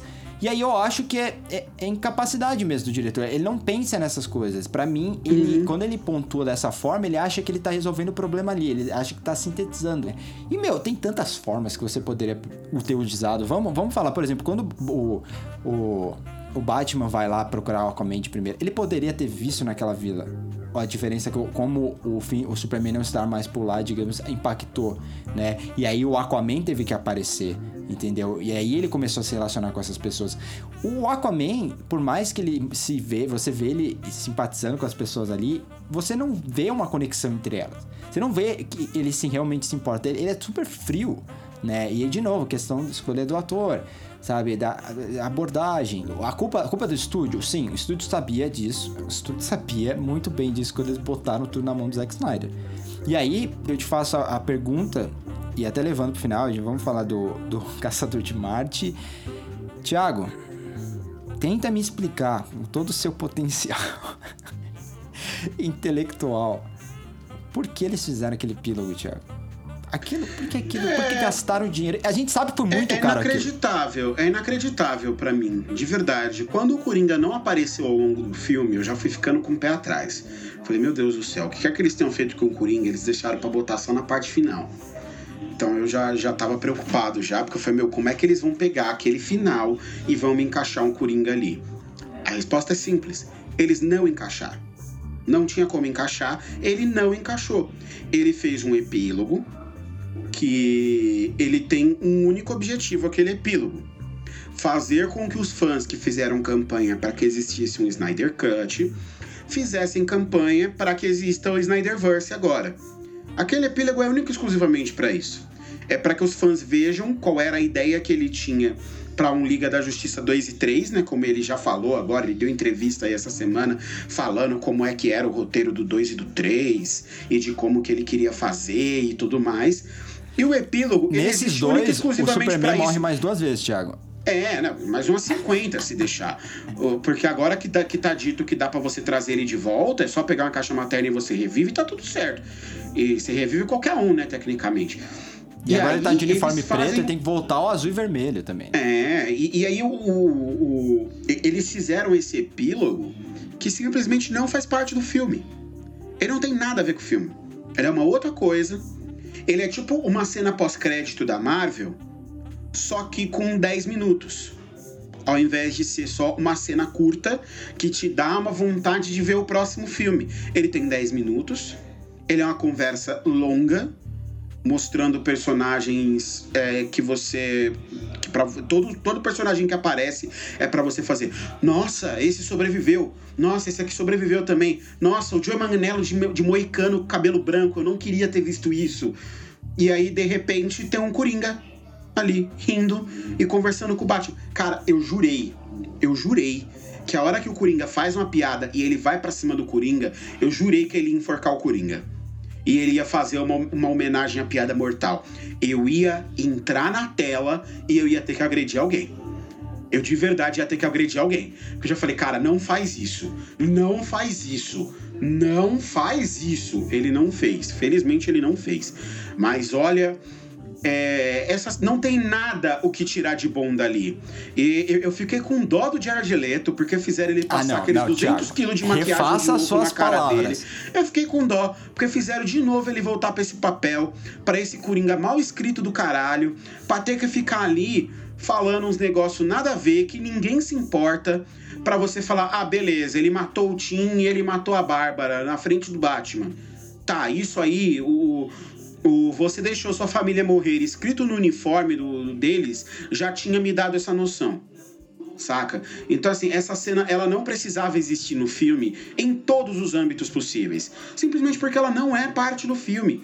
Ela tá ali única e exclusivamente para deixar, para fazer com que tenha uma possibilidade de existir um filme no futuro, é, de existir, nem que seja para TV, nem que o cara faça uma série de TV com esses atores aí, ou o que quer que seja, aonde ele consegue abordar essa visão dele. E do jeito que a Warner tá precisando de conteúdo pro HBO Max, eu nem duvido para ser sincero com você. Eu acho que pro cinema isso não vai, eu concordo com você.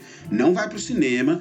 São, são atores muito grandes para eles fazerem isso só pra HBO Max, então teria que ter um rearranjo de coisas aí. Mas dependendo do nível de desespero da Warner, eu acho até possível, porque é o que os fãs eles querem utilizaram ver. coisas estavam prontas, gente. Tem, tem, esse filme é um filme de 200 milhões de dólares. Ele, ele custou 40 porque o Zack Snyder usou para refilmar, inclusive, essa cena que deve ter custado sozinha, vai uns 2 milhões, né? Com tudo isso de CGI e com esses atores, que são caros, entendeu? Uhum. Então deve ter custado caro pra caramba fazer essa cena.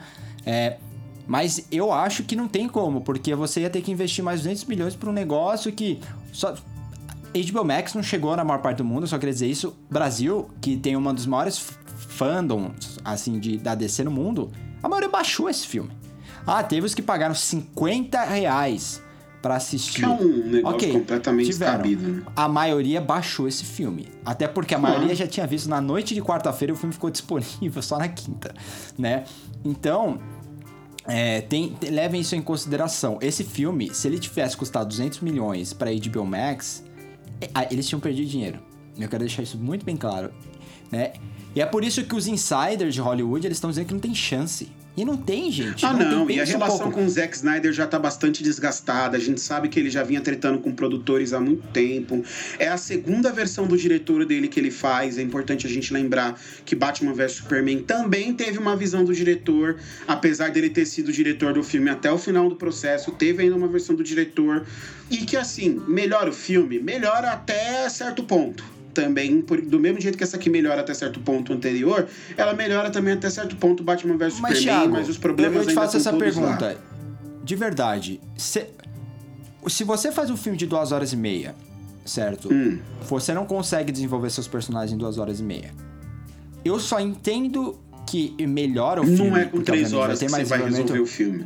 Exato, não é com três horas que você vai resolver o filme. O único filme que eu entendo que os únicos filmes que eu entendo falar a gente tem que aumentar são filmes mais, entre aspas, artísticos, porque aí o diretor pensa ele ser longo até com o objetivo de cansar o espectador. Um caso desse é o Midsommar, que ele tem um corte... Eu não gosto da versão do Midsommar que foi aos cinemas, mas ele tem um corte maior que é melhor. O, por que a versão menor não funcionou, por mais que seja longa e cansativa?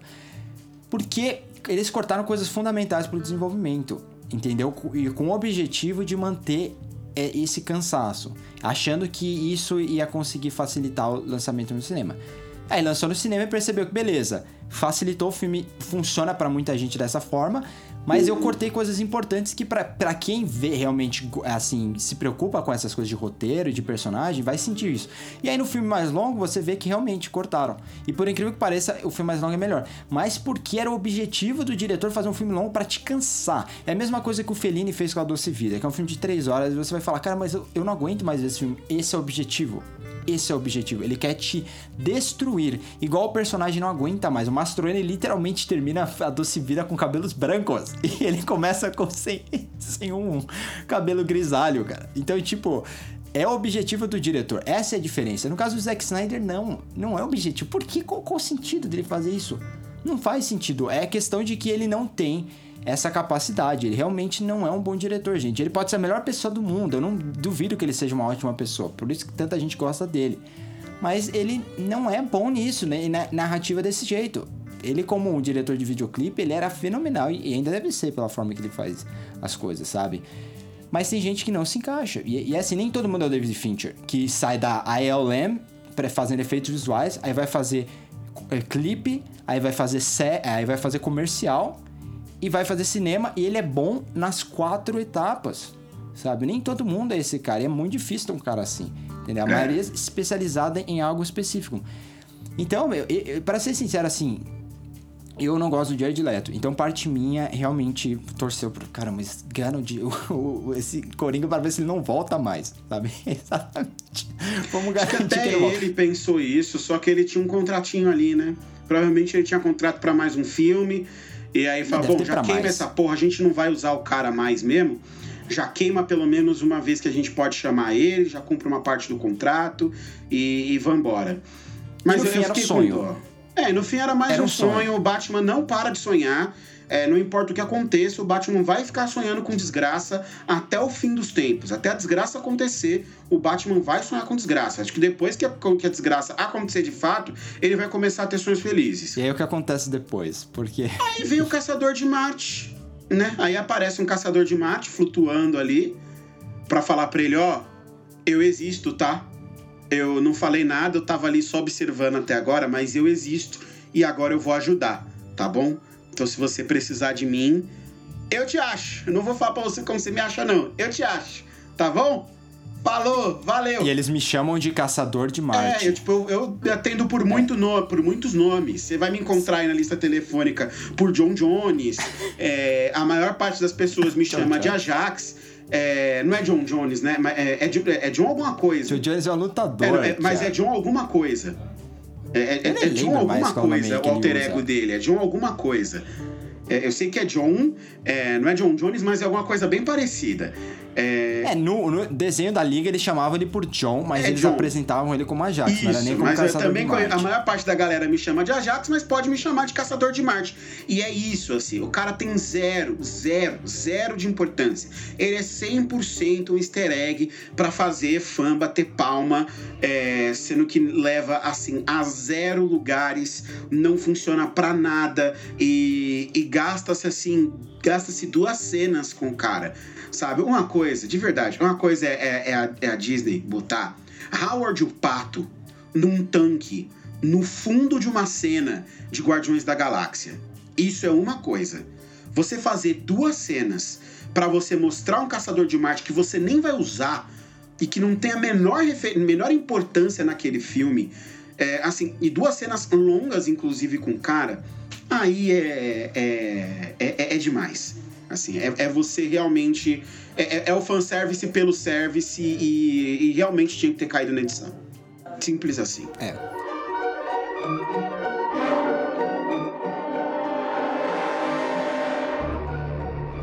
Antes da gente acabar de passar a palavra para você, eu só queria te questionar isso. Hum. É, a, tem um bom sinal. Em, em meio em todo esse caos, a parte boa é que pelo menos. A, não importa, tipo, o quão ruim é. A culpa no fim do dia, a Warner contratou ele, sabia de tudo isso e deveria ter deixado ele levar essa visão para o cinema. A parte boa de tudo isso no final do dia é que pelo menos a, fãs se manifestaram de uma forma a ter algo que pelo menos era, era justo. Você consegue, digamos assim, você é uma pessoa assim, é, com senso ético, uma pessoa assim, é, coerente também. Mas você entende a Warner? Assim, você acha que existe alguma parte assim correta na decisão da Warner de ter demitido ele entre 2016 e 2017? Não. Não, não acho. Não acho. Ainda mais no meio do filme como as coisas estavam. E aí tem, tem toda a questão da filha dele, né? E da maneira trágica como a filha dele é, vem a falecer. É, eu não, não consigo ver nenhum acerto da Warner ali. É, como eu falei logo no começo, eles estavam errando já há muito tempo, já tinham errado de entregar o filme da Liga na mão do cara, já tinham errado de ter de não ter trazido outras visões, né, de não ter desenvolvido os filmes deles direito antes de chegar num filme da Liga da Justiça. É, é o que a gente fala, né? A Marvel já tinha um homem de, já tinha dois homens de ferro, já tinha um filme para cada herói basicamente, já tinha, os dois que ela não fez filme, ela já tinha apresentado em outros filmes. É, então eu acho que a, toda a profusão de erros que formava o problema desse Liga da Justiça não podia cair só nas costas do diretor. E quando ela cai nas costas do diretor da maneira como eles jogaram, é uma decisão covarde por parte do estúdio. É o estúdio tirando deles da reta e tentando dizer, ó, oh, a culpa é do diretor, tá, mas a gente já tirou ele, a gente vai pôr outro cara aqui e ele vai resolver. E aí quando não resolve, eles têm que voltar atrás. Né? Eles têm que ir lá dar mais dinheiro pro cara, eles têm que chamar o cara de volta, tem que fazer uma versão do diretor porque é isso que os fãs querem, porque os próprios fãs perceberam que a atitude deles de demitir o cara foi uma atitude errada. Se você não quer que o cara, se você acha que o cara não é capaz de tocar a visão de cinema que você quer que ele toque, de fazer os projetos do jeito que você quer que ele faça, não dá pro cara sabe? Não dá na mão dele. Mas não troca também com o filme andando, velho. Porque trocar com o filme andando só piora. Qual foi o filme que trocou? Eu quero que você me fale aí um, um filme de grande orçamento, com o produtor no set enchendo o saco, que trocaram o diretor no meio do projeto e o filme foi um grande sucesso. Eu não me lembro de nenhum. É, não, não, me lembro. O, não, tem um. Tem um. Qual? O vento levou. Ah. Mas aí que, também, que, né? Que isso aconteceu, é. Mas aí era, era uma época em que, tipo, a, a, a Warner não fez assim. Hey, e os, dois, os dois filmes. Na verdade, veio levando a MGM na época, né, da Selznick, mas é, naquela época o Selznick era, entre aspas, o verdadeiro diretor. Uhum. O, o, diretor tava lá só pra executar é. e trabalhar com os atores. O verdadeiro diretor, o Selznick, nesse caso, não, eles deram a visão pro Zack Snyder, né? Então realmente é bem diferente. É, mas, você não é, pode. É o único caso que me vem à mente. Você não pode apoiar o seu universo cinematográfico na visão de um cara.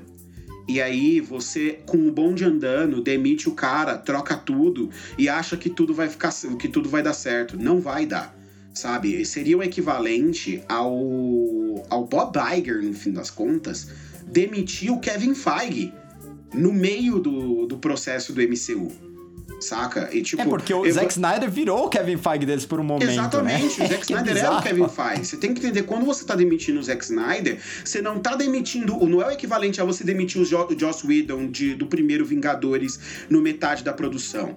É você demitir o Kevin Feige no meio do bagulho, sabe? Porque é o cara que dá a visão, é o cara que tá lendo tudo e que tá estruturando as coisas, e é o cara que vai escolher os diretores com quem que ele vai querer trabalhar para que os diretores façam as coisas por ele. Esse cara que vai ser o cérebro por trás do seu universo, que eles queriam que fosse o Nolan e o Nolan não aceitou, aí eles, aí eles trouxeram o Zack Snyder, e aí depois vai querer. Aí, aí o, o pior ainda seria se pegasse e desse, fizesse o que, o que a própria DC fez, né? Que foi tipo, não, beleza, Kevin Feige, a gente não tá gostando, não tá saindo do jeito que a gente quer, então a gente vai inventar um cargo aqui e vai te dar um chefe. Do nada, agora você vai responder a esse cara aqui. E agora você vai seguir a visão dele. Agora você vai ser um executor. E o cara que é autor pra caralho, é, que com Jeff goste Jones, ou né? não, é, que é. goste ou não, o cara é, ele é autor pra caralho, fala, cara, não. Eu não vou fazer do jeito que esse cara quer. Aí você vai lá, briga com o cara, desgasta a relação com o cara, os filmes vão mal, e aí você se pergunta: oh meu Deus, por que, que o filme tá indo mal? A culpa não era do Zack Snyder. O Zack Snyder executou o que ele saberia executar e o que ele foi contratado para executar. Se isso não era o que o estúdio queria, se isso não estava indo para o caminho que o estúdio queria, o estúdio tinha que ter tomado providências diferentes é, e em momentos mais oportunos. Demitir o cara no meio da produção do filme mais importante do seu estúdio nos últimos 10 anos é uma cagada monumental. Não tem desculpa. É assinar atestado de incompetência. É, é pegar na folhinha e escrever assim, ó.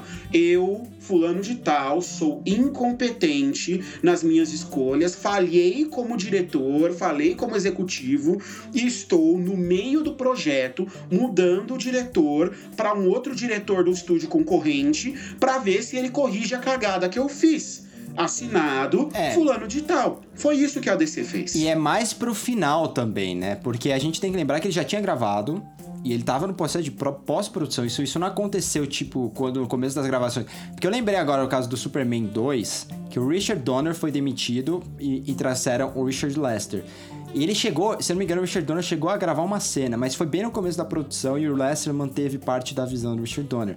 O outro caso, que é famoso, foi Edgar Wright, né, ser demitido do, do Homem-Formiga, mas isso mas antes isso das gravações, gravações começarem né? também. Demitido, ele, ele é. nem foi demitido, né? Ele pediu demissão.